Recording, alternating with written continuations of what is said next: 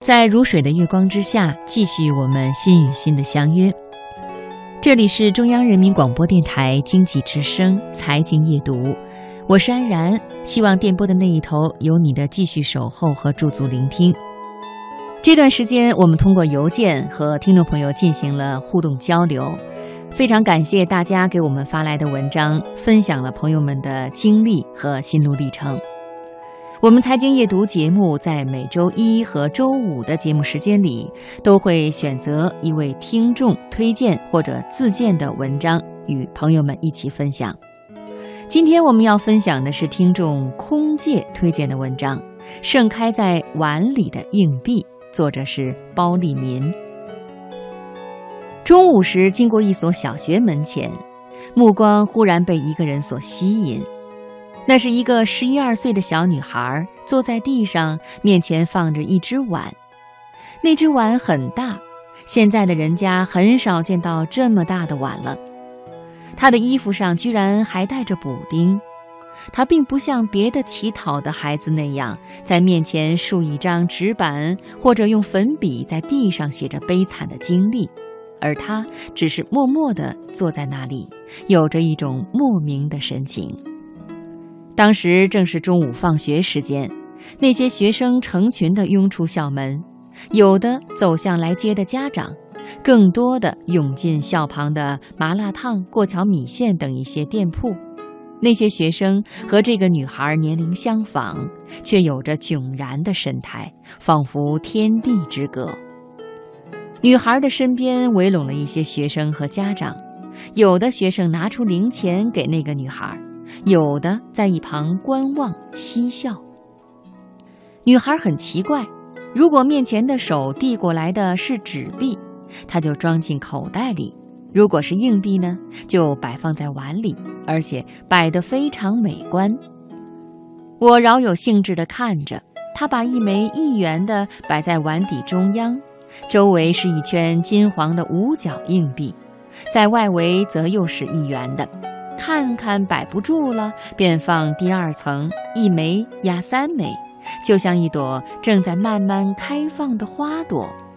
我看了好久，直到他的碗里摆满了硬币，然后他小心地捧着碗站起身，慢慢地离开。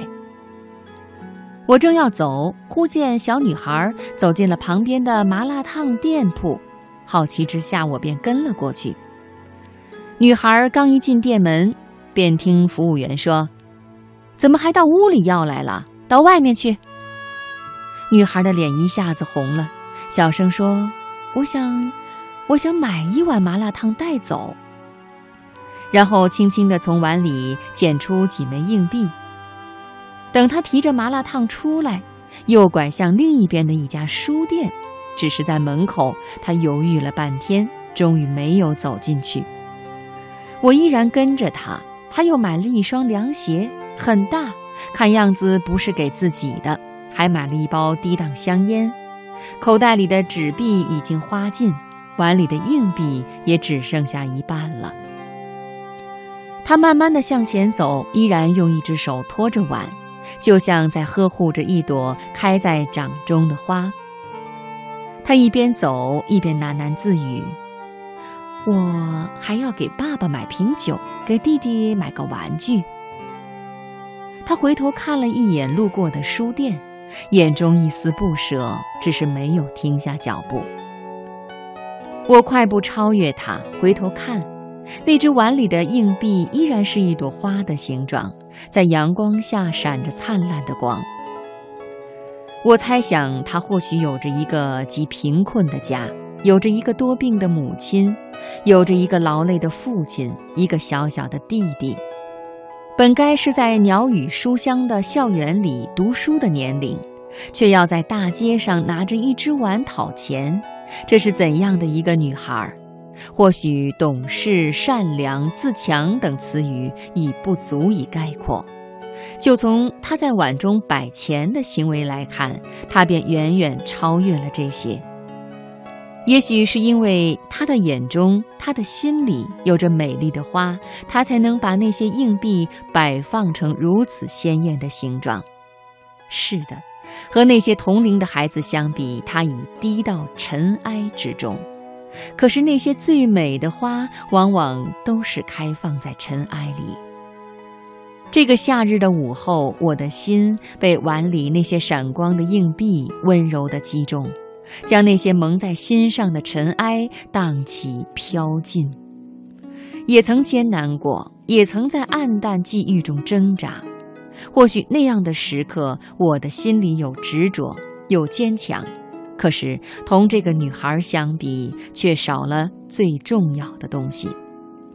我曾抱怨过，也曾嫉妒过，更愤恨过。